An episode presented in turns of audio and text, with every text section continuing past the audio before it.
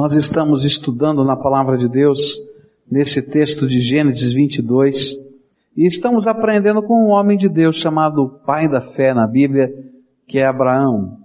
E esse texto em Gênesis 22 vai nos ensinar a respeito de como é que a gente atravessa, não é, as lutas e as provas no poder de Deus.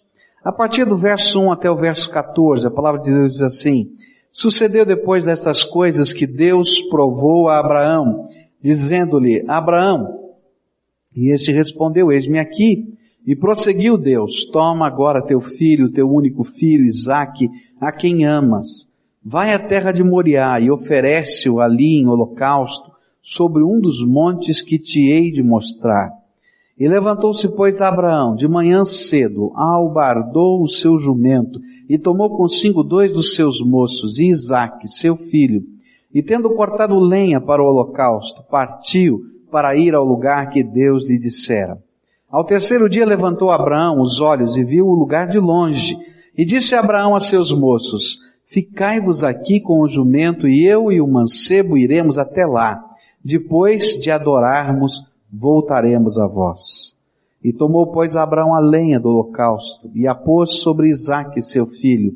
Tomou também na mão o fogo e o cutelo e foram caminhando juntos. E então disse Isaque a Abraão, seu pai, meu pai, e respondeu Abraão, eis-me aqui, meu filho. E perguntou-lhe Isaque, eis o fogo e a lenha, mas onde está o cordeiro para o holocausto? E respondeu Abraão, Deus proverá para si o cordeiro para o holocausto, meu filho. E os dois iam caminhando juntos. E havendo eles chegado ao lugar que Deus lhe dissera, edificou Abraão ali o altar e pôs a linha em ordem e amarrou a Isaque, seu filho, e o deitou sobre o altar em cima da lenha. E estendendo a mão, pegou no cutelo para imolar a seu filho. Mas o anjo do Senhor lhe bradou desde o céu e disse, Abraão, Abraão! E ele respondeu, eis-me aqui.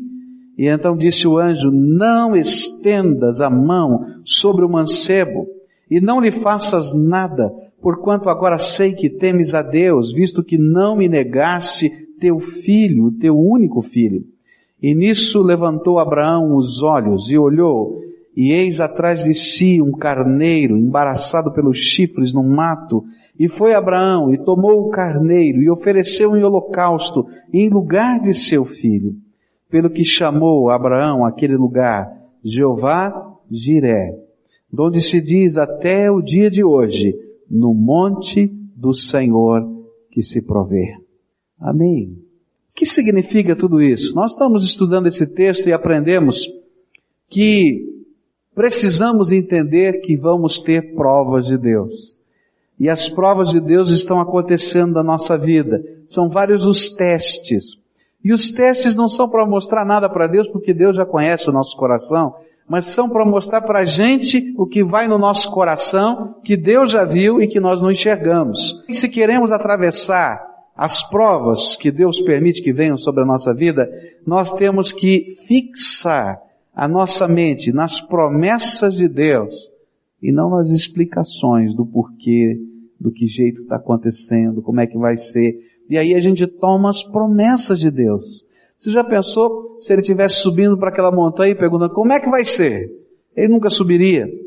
Ele teria que crer que aquela promessa que Deus havia lhe dado, que na vida de Abraão seriam benditas todas as, as famílias da terra Aquela promessa que Deus lhe, lhe, tinha dado, que ele lhe daria uma descendência incontável, como, a, como os grãozinhos de areia na beira do mar. Aquela promessa tinha que estar fervendo no coração dele. E fixando então a mente nas suas promessas, nas promessas de Deus, ele tinha de caminhar. Nós aprendemos que no meio desse processo, Deus vai trabalhando a nossa vida purificando a nossa fé, construindo o nosso caráter, nos protegendo do pecado. E nesse contexto, mesmo que nós não saibamos onde, quando e como, nós caminhamos por fé e não por vista. Eu queria falar para você sobre provisão de Deus. Quando a gente está caminhando pela fé, bate um medo danado no nosso coração. será que Deus vai dar provisão? Será que se eu estiver caminhando pela fé e confiando nele, nesse Deus que eu não vejo, mas eu sinto o seu poder, nesse Deus que eu não posso tocar, mas que toca o meu coração com a sua graça, será que no meio da jornada, no meio da caminhada, vai acontecer algo de Deus de fato? Deus coloca um desafio para você numa jornada de fé, numa caminhada de fé, você tem que dar o primeiro passo. Quem sabe você já tenha dado o primeiro passo e de repente você tem que dar o segundo passo e você está caminhando crendo na promessa de Deus e de repente bate um medo danado. Opa, e se Deus falhar comigo? E se essa provisão não vier? E aí de repente você começa a olhar sua volta, as circunstâncias diz, olha a coisa está feia, não tem muita lógica isso está acontecendo não. Senhor, será que você está ouvindo mesmo? Oi! Já aconteceu? Então eu queria pensar nessa noite, como é que a provisão de Deus chega à nossa vida? Como é que funciona?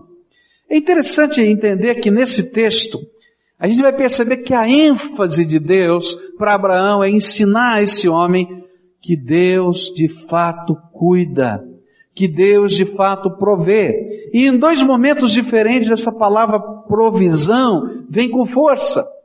Quando aquele menino Isaac está a perguntar para o papai, olha papai, não estou entendendo muito bem esse negócio, então vamos fazer lá um, um culto de louvor e adoração a Deus dentro do estilo tradicional daquela época, onde se tinha que levar uma ovelhinha e essa ovelhinha seria morta ali naquele altar e seria dedicada ao Senhor ali naquele lugar. E ele disse, tá bom Deus, eu tô, olha papai, eu entendi tudo.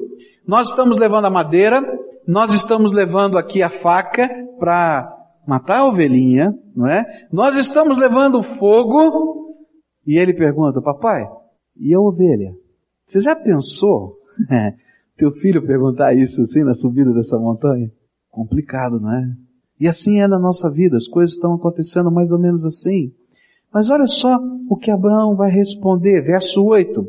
E respondeu Abraão, Deus proverá para si o cordeiro para o holocausto. Alguma coisa no coração de Abraão já estava aprendendo. O Deus que eu sirvo é o Deus que provê. No verso 14, no final dessa história, a ênfase se torna mais forte. E ele diz assim, pelo que chamou Abraão aquele lugar, Jeová Jiré. Jeová Jiré, onde se diz até o dia de hoje, no monte do Senhor que se provê no lugar em que Deus provê a nossa vida. Deus é o Deus que providencia, que sustenta. Tudo que está à nossa volta está a nos provar estas coisas. Se você está respirando, é porque Deus provê a atmosfera para a gente respirar. Se você está vivendo, é porque Deus provê vida, porque no dia que Ele tirar o sopro da vida, acabou a tua vida. Você está trabalhando e ganhando o teu sustento porque Deus provê. Porque o dia que Ele tirar a bênção dele sobre as tuas mãos, você vai tentar trabalhar e não vai conseguir. Mas como é que funciona essa dinâmica da provisão de Deus? Quando eu leio esse texto, eu aprendo que existem algumas perguntas que nós devemos fazer para que possamos receber a provisão de Deus. E a primeira pergunta que eu aprendo nesse texto que eu devo fazer é, onde o Senhor providencia as nossas necessidades?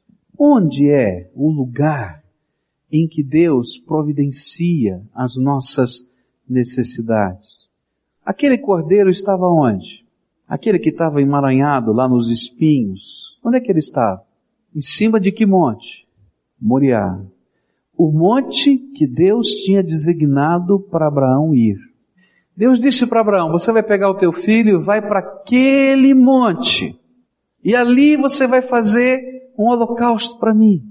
E é interessante que não estava o cordeirinho emaranhado em nenhum outro lugar, mas estava à espera do servo de Deus somente no lugar que Deus tinha designado. A provisão de Deus para a nossa vida está guardada para nós no lugar que Deus assinalou para nós estarmos. Eu quero dizer com isso o seguinte: se você está vivendo a tua vida do teu jeito, segundo a tua cabeça, segundo os teus propósitos, da tua maneira, do jeito que vem na sua veneta, como a gente diz aí, Deus não tem a mínima obrigação de prover nada para você. Sabia disso? Porque você está vivendo do teu jeito. Mas quando você coloca a tua vida nas mãos de Deus, e a tua vida é caminhar com Deus cada dia, e você está vivendo, e está passando, e está caminhando pelos lugares que Deus tem para você, aí é responsabilidade de Deus cuidar de você. Porque você está lá por causa dele. Entende como funciona a dinâmica de Deus? Se Abraão tivesse dito, olha, eu vou ficar aqui na minha tenda, dizer, tá bom, Abraão, fica, você está por tua conta, se vira aí, não é? E de repente a gente fica na mão. Mas se eu estou caminhando na vontade de Deus, a graça de Deus vem sobre mim e é Ele que supre todas as coisas. Eu me lembro que um dia estava muito chateado. Estava vivendo uma crise dentro do ministério. Estava vivendo uma crise dentro do meu coração. E entrei lá no meu gabinete, lá no meu escritório em casa para orar. E falei, Deus, eu queria pedir uma autorização. Eu quero ir embora eu quero dizer tchau, eu vou embora, eu quero ir embora, eu vou largar esse, esse ministério, eu vou procurar outra coisa para fazer. Sabe aquela dinâmica assim dura do coração, né? E eu estava bravo mesmo, bravo com coisas, com pessoas, com situações, e estava lá brigando com Deus. Ó oh, Deus, eu quero ir embora. E aí Deus tem uma paciência com a gente tremenda, né? Ele fica ouvindo, né? E aí eu falei, Senhor, eu quero que o Senhor me dê uma resposta. E que foi tão interessante a resposta de Deus. Falou assim, se você quer ir, vai. Agora não espere que eu vá com você, você vai sozinho. Falei, não, mas assim eu não quero, Deus. Espera aí. Não, então fica no lugar que eu te mandei. Sabe como é que funciona a dinâmica de Deus? Deus é o Deus que provê. Deus é o Deus que sustenta. Deus é o Deus que nos ama. Deus é o Deus que nos resgata. Mas Ele não pode abençoar o teu pecado. Ele não pode abençoar o teu orgulho. Ele não pode abençoar a tua teimosia. Ele não pode abençoar tua rebeldia. Ele tem que te ensinar valores que sejam maiores. Senão, ao invés de abençoar, ele estraga. E é por isso que o lugar da provisão de Deus é o lugar da vontade de Deus. Se você estiver no lugar da vontade de Deus, pode crer na provisão de Deus. Pode crer que milagres de Deus vão acontecer. Pode crer no sobrenatural de Deus, porque esse Deus é tremendo. Pode crer que você não sabe e nem vai saber o como, mas Deus vai fazer coisas tremendas. Mas esteja no lugar que Deus quer que você esteja. Como é que vai a tua vida? Hoje. Você está exatamente no lugar em que Deus quer que você esteja? Você está fazendo aquilo que é a vontade de Deus para a tua vida? Ou você está seguindo a tua vida do teu jeito, da tua maneira? Você quer ver bênção de Deus sobre você? Começa a perguntar como Deus quer que você viva. Onde você vai viver e pisar? E você vai ver a bênção de Deus sobre você. A segunda coisa que eu aprendo aqui nesse texto é que uma segunda pergunta que eu tenho que fazer é quando o Senhor suprirá as nossas necessidades? A primeira foi onde? no lugar da vontade de Deus. Mas quando Deus vai suprir as nossas necessidades? E aí eu tenho que olhar de novo para essa história. Quando foi que Abraão descobriu aquele cordeirinho emaranhado nos espinhos? Quando foi? A hora que ele pegou o cutelo, não foi? Ele já estava lá em cima, mas não viu. Mas no momento da necessidade, o anjo de Deus bradou: Para aí, Abraão, pode parar. Olha ali, eu já providenciei para você o cordeirinho. Sabe o que eu aprendo com isso? É que na dinâmica de Deus, as nossas necessidades não serão supridas antecipadamente. Deus está falando ao teu coração, está te dando uma ordem, está te dando um sonho, está te dando uma visão, está te dando um ministério, está chamando você para servir. Ele não vai dizer assim, bom, está aqui no banco tudo o que você precisa, olha, dá, vai lá e faz. É assim que funciona? Não. Ele não diz assim, olha, já abri todos os caminhos para você pela frente. E você acorda de manhã, tem um tapete vermelho estendido, e você vai dizendo, ah, que aleluia, estava até lá, já vejo até o final. É assim que funciona? Não, gente. A gente acorda de manhã e tem deserto. A gente olha para a direita, tem problema. A gente olha para frente e vê obstáculos.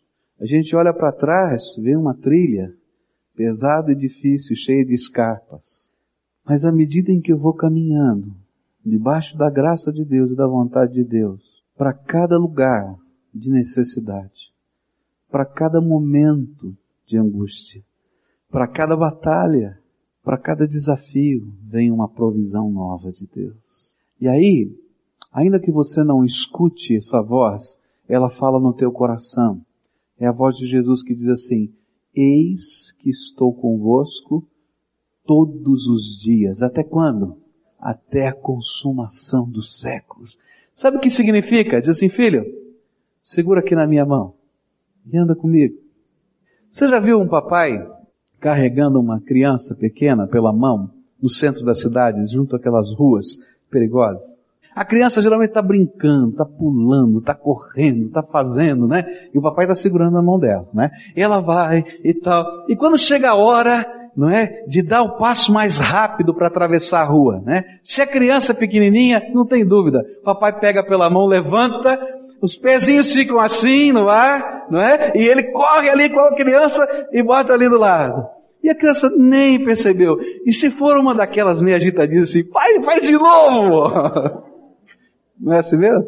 Sabe como é que eu vejo o lugar onde Deus supre as nossas necessidades?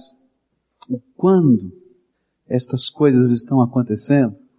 É que o que Jesus mais deseja não é colocar um suprimento de unção ou de bênção no banco da tua fé. Mas o que ele mais deseja é que você ande com ele todos os dias. Que você segure na mão dele e que passo a passo, na medida em que as coisas estão acontecendo, você sinta a mão forte do Todo-Poderoso te erguendo. E sabe, Ele não vai te erguer uma vez só não. Não vai ser uma experiência que vai acontecer uma vez na vida e outra você não sabe quando. Não. A promessa de Jesus é que isso vai acontecer todos os dias até a consumação dos séculos. E eu vou andar com Ele. Então eu vou aprender que o quando Deus vai suprir vai ser na medida da minha necessidade. Está vendo necessidade? É agora que vem a intervenção de Deus. E a gente passa, e olha como é bonito isso na nossa vida, a gente passa algumas circunstâncias na vida que a gente diz assim, eu não sei se eu vou conseguir viver. Eu não sei se eu vou conseguir enfrentar essa luta. Eu acho que eu vou morrer no meio dessa situação, porque é tão grande, é tão difícil, é tão pesado. Mas olha para a tua história, olha para a tua vida. Quantas vezes Jesus segurou na tua mão, te levantou e você já passou? E agora você está vivendo a dificuldade de hoje. E você diz, Senhor, não vai dar. Ele diz, filho, lembra, que eu te carreguei pela mão ali, te carreguei pela mão lá, te carreguei pela mão lá atrás. Você continua com a tua mão colocada na minha? Então anda comigo, anda comigo. E aí, na medida da necessidade, a graça de Deus virá. Mas se isso é uma palavra consoladora, é uma tremenda palavra de desafio. Nós fizemos um exercício lá com o corpo diaconal, e o exercício era a luz da palavra de Deus sonhar. Não pergunta quanto custa o teu sonho, não pergunta é, como, não pergunta se é viável, se é inviável.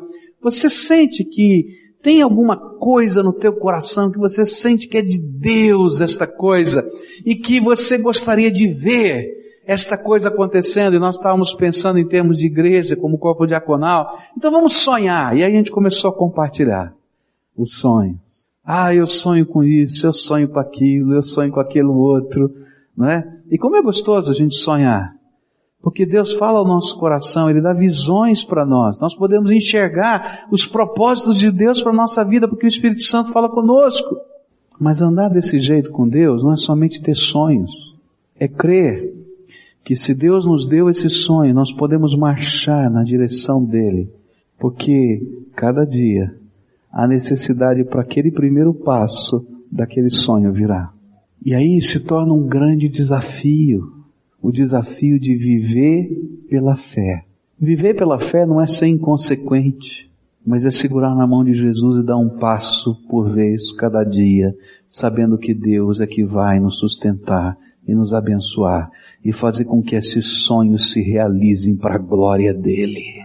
Deus te deu um sonho de fé?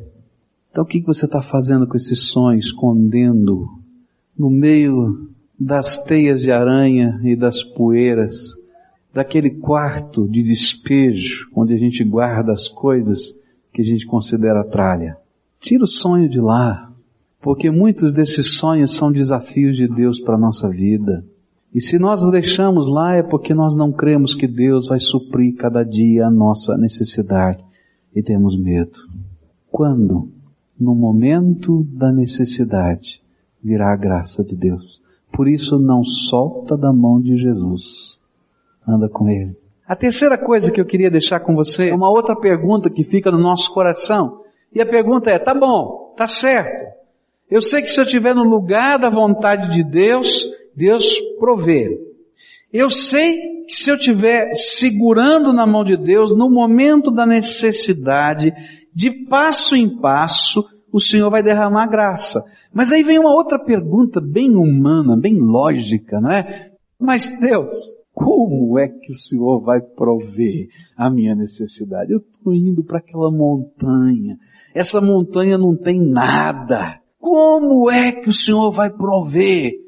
As minhas necessidades. E quando eu olho para essa história, eu aprendo duas coisas como resposta a essa pergunta do como.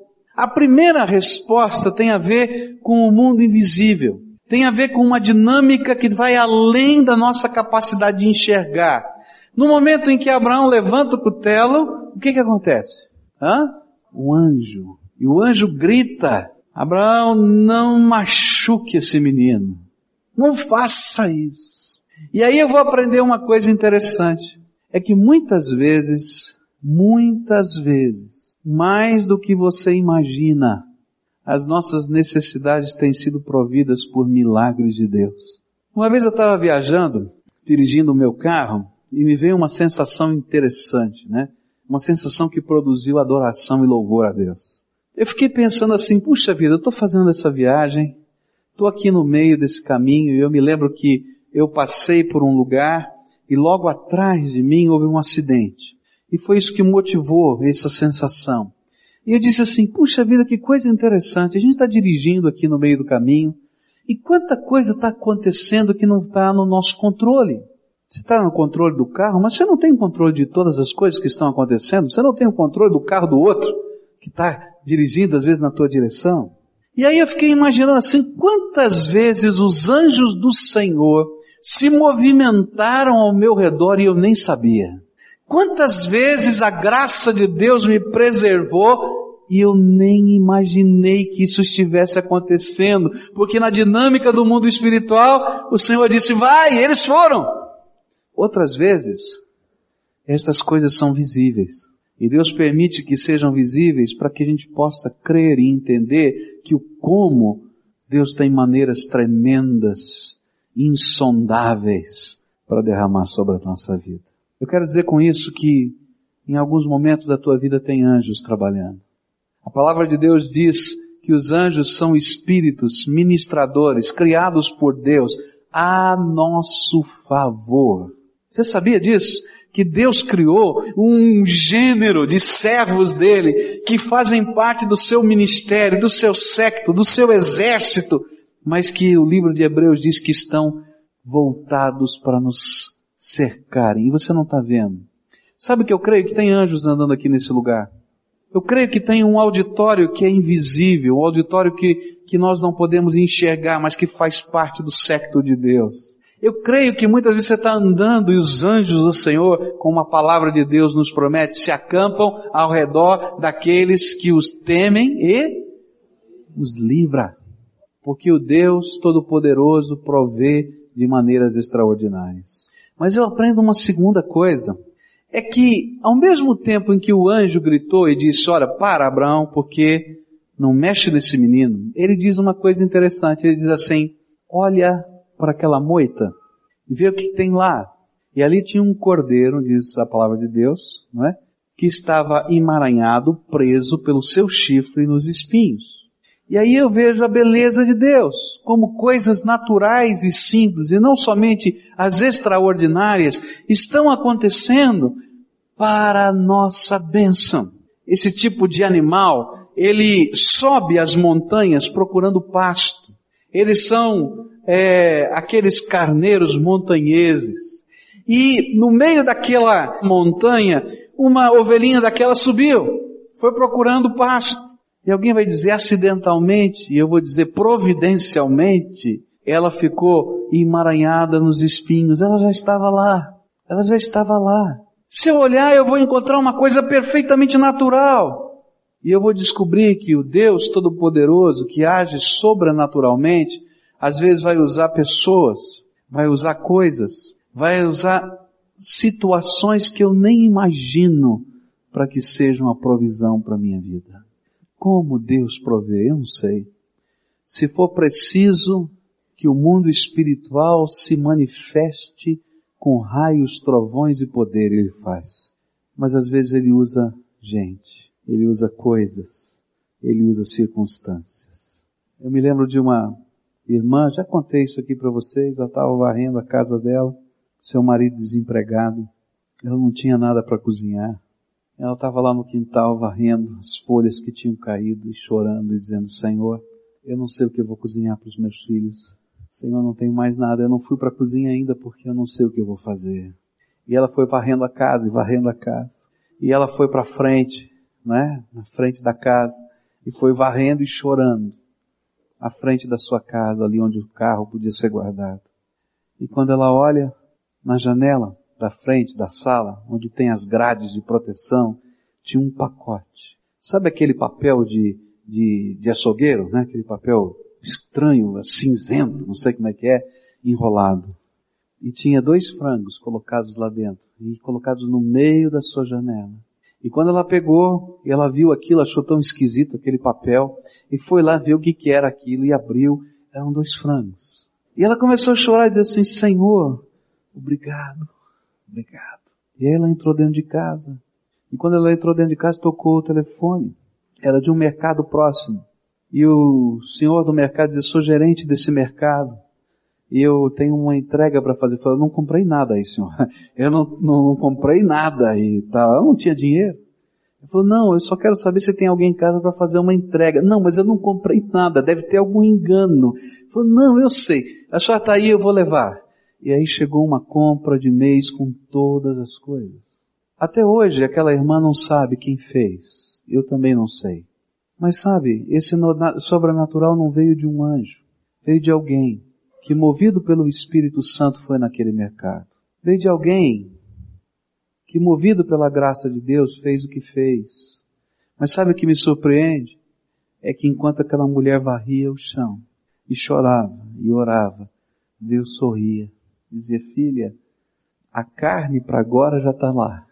E eu fico pensando na criatividade de Deus, porque aquela pessoa já tinha comprado tudo. Por que, que ele levou os dois frangos? Eu fico sempre pensando nessa história, dizendo, mas por quê? Porque Deus queria ensinar que Deus estava provendo, provendo, provendo. E depois toca o telefone e a compra está lá.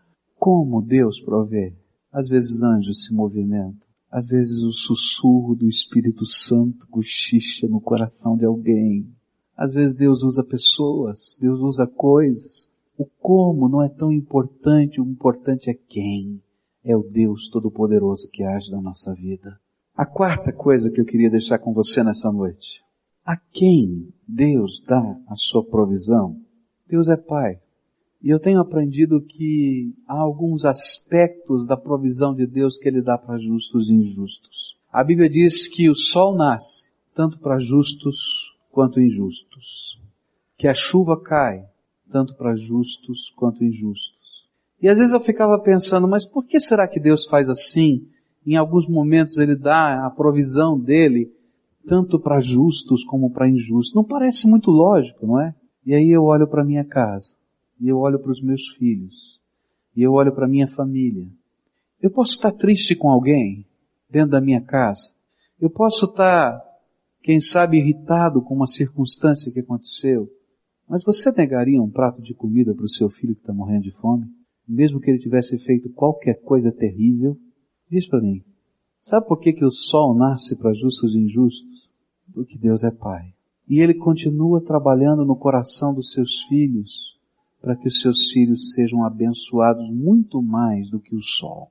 Eu tenho descoberto que a provisão de Deus em alguns aspectos, ela é preservativa, ela conserva a gente. É como se Deus dissesse, olha, eu tenho que preservar a vida desse meu filho. Eu tenho que tentar outras maneiras para que ele seja redimido, salvo, transformado. Mas que essa provisão, que é preservação, não é o derramar de toda a bênção que Deus tem. É o cuidado do Pai. Mas tem um outro lado dessa provisão que para mim é tremendo. É que no lugar da vontade dEle, na confiança nele, na obediência à sua voz, no segurar na mão dele, é que vem a bênção. Uma das coisas mais tremendas que eu tenho aprendido na minha vida é que a bênção não é uma coisa mágica que vem e faz tchum, pronto, está abençoado. a bênção não é um amuleto que eu penduro no meu pescoço e que vai me dar sorte. A bênção não é uma pirâmide que eu coloco dentro da minha casa ou um cristal que vai me dar energia positiva. Sabe o que é a bênção? É andar com Jesus. Quando eu olho para a história do filho pródigo, eu entendo muito bem preservação e bênção. A história é muito bonita. Jesus contou essa história. Ele disse de um jovem que estava na casa do seu pai e se enfadou da casa do pai e disse, papai, o negócio é o seguinte, eu quero tentar a minha vida, eu quero tentar do meu jeito, eu quero fazer da minha maneira, então o senhor me dá o que é meu. O que, que é meu que ele estava querendo? É herança. Papai não tinha morrido, mas ele disse, me dá logo aí a minha parte na, na fazenda e tal. E aí eu vejo a provisão de preservar. Diz a história que aquele pai pegou, dividiu os bens, deu o dinheiro que correspondia à parte ah, daquele moço. Ele disse, tá bom filho, se é isso que você quer. E aquele moço saiu, com aquilo tudo.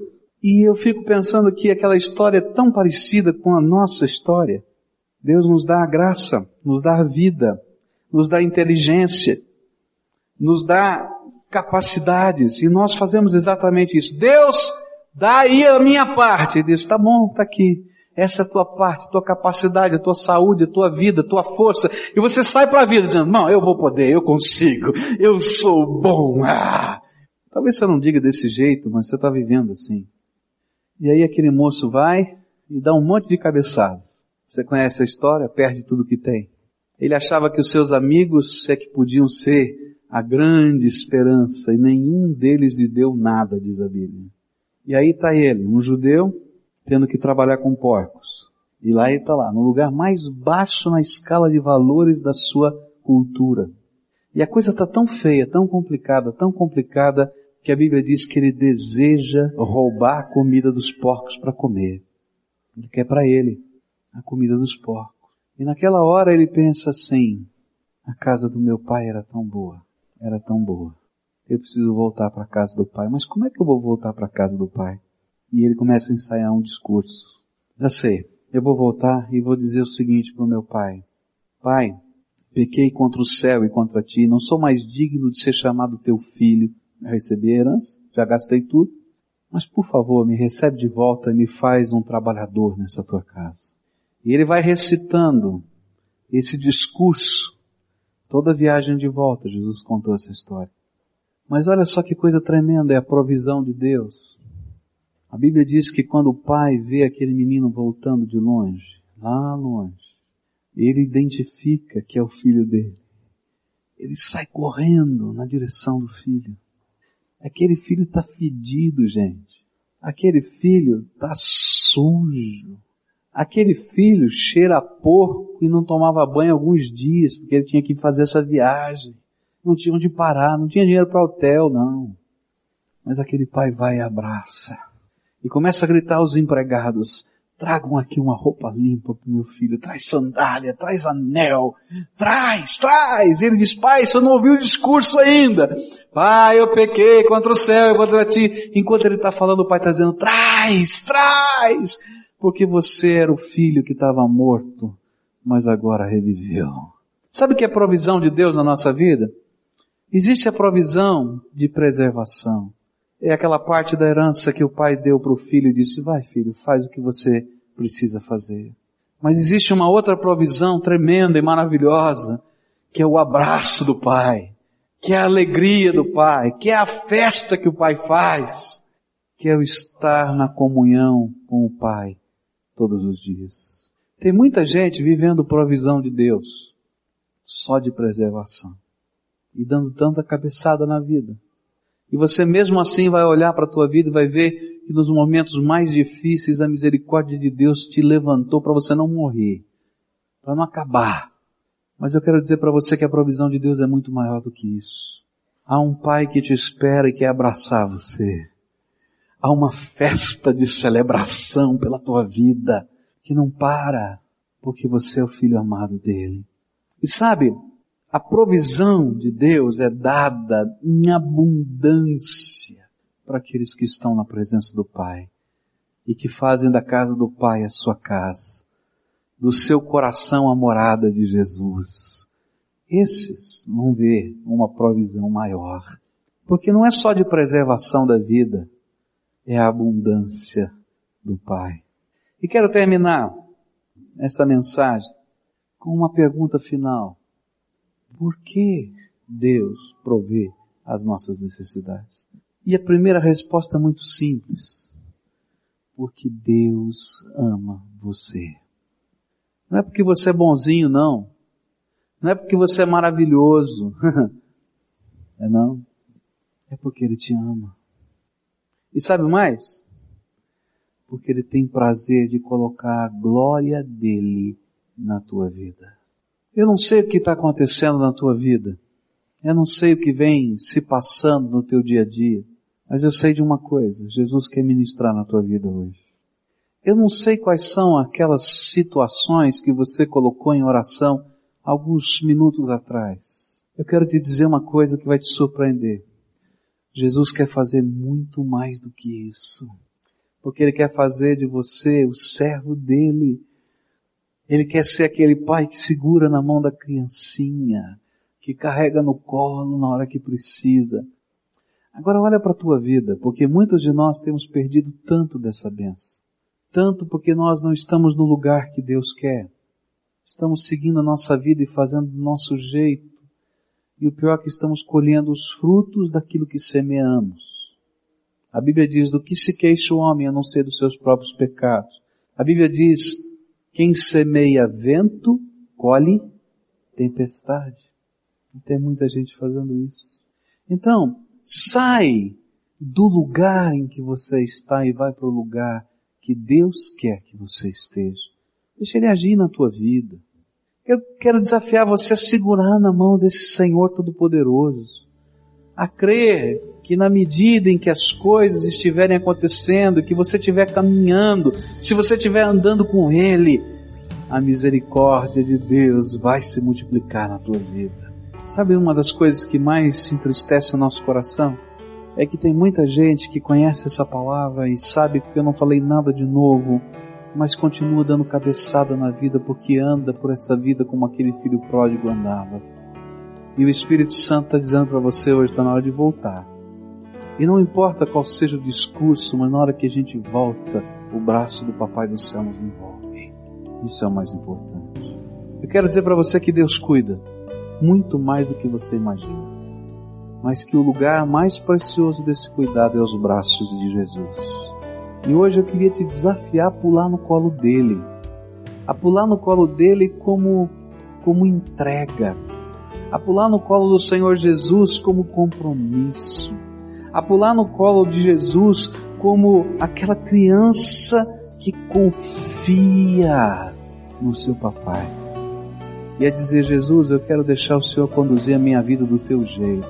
Eu preciso da tua provisão, mas mais do que a provisão, eu preciso do Senhor todos os dias da minha vida.